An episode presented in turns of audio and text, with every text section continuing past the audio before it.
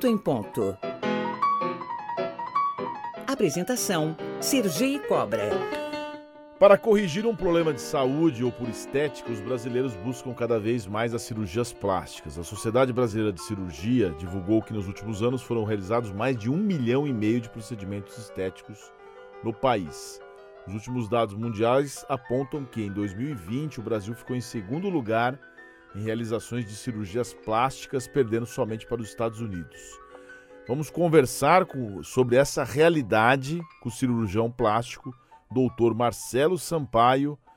Seja muito bem-vindo, meu caro, ao Oito em Ponto. Bom dia, Sergei. É um prazer conversar com você. Bom dia aos ouvintes.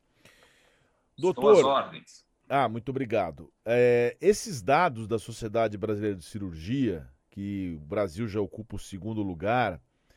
A, a, que, a que fator, na sua visão, se deve a esse aumento e se tem uma busca exagerada ou é isso mesmo? Seja, eu tenho a impressão que este aumento pela demanda tem razões multifatoriais. A primeira delas é o período do, da pandemia, né? Em 2020, 2021, ah, houve uma diminuição considerável do número de cirurgias em razão da pandemia, em razão do fluxo de pacientes nos hospitais. Evidentemente, se é, economizava os medicamentos anestésicos dos pacientes que necessitavam por conta do Covid, e houve ah, até um certo bloqueio. Você, durante a pandemia, em alguns meses críticos, não era possível agendamento de cirurgias eletivas e de cirurgias estéticas. Então, neste ano de 2022, talvez nós estejamos vivendo o primeiro mês de junho, julho, né, que é o mês de alta demanda por cirurgia plástica, é, praticamente livre da pandemia, em que é, tudo vai se normalizando. A cirurgia plástica brasileira sempre foi uma referência mundial. É, a partir da década de 70, da década de 80, e muito por conta do professor Ivo Pitangui, que divulgou a cirurgia plástica brasileira no mundo, no mundo inteiro, é, nós sempre fomos muito respeitados como ah, um serviço de referência no mundo.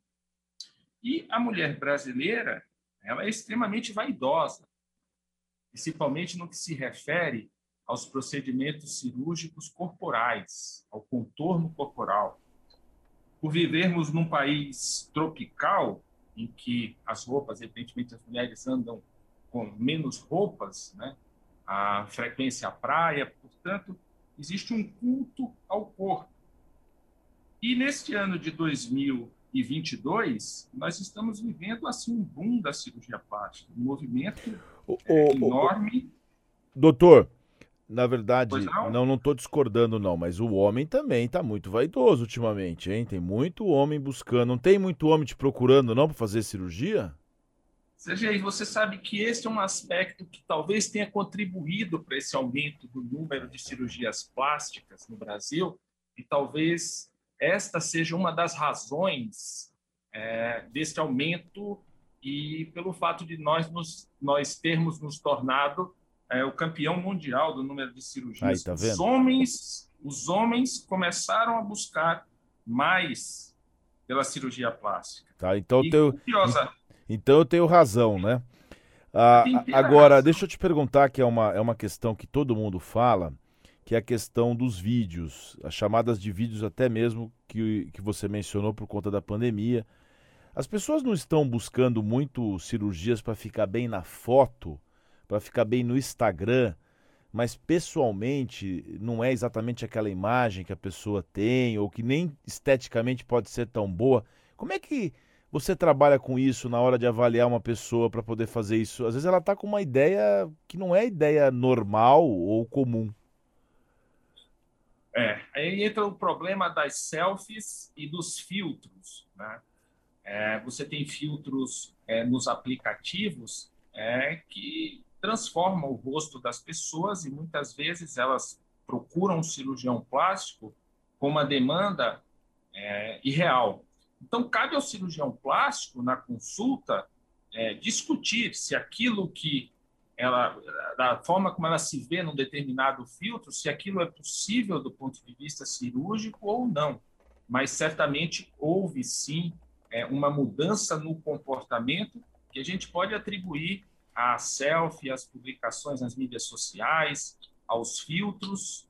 E voltando um pouquinho ao homem, eu tenho uma impressão que essas vídeos conferências pelas plataformas como essa que nós estamos utilizando, é, fez com que eles começassem a perceber a aparência física na tela. E olha que curioso, a cirurgia plástica mais realizada em homens atualmente é a cirurgia das pálpebras.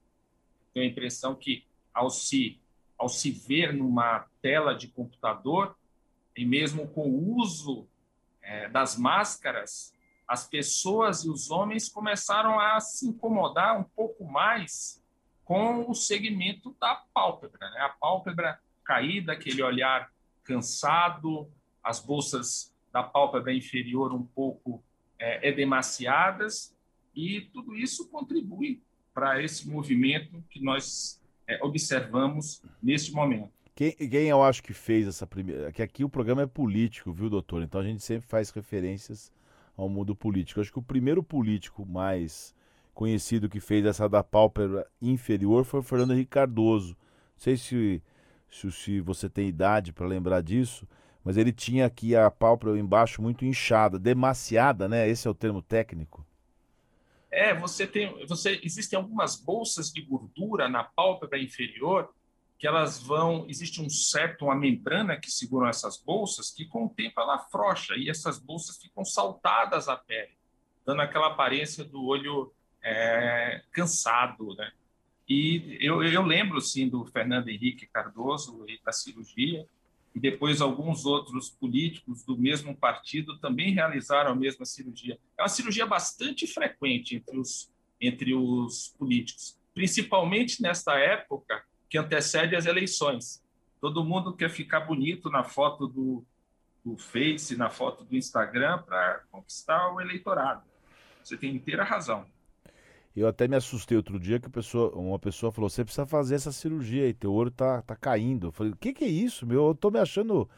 Eu tô me achando bem, mas a pessoa falou: não, mas tá, já tá, tá com esse negócio, você precisa melhorar.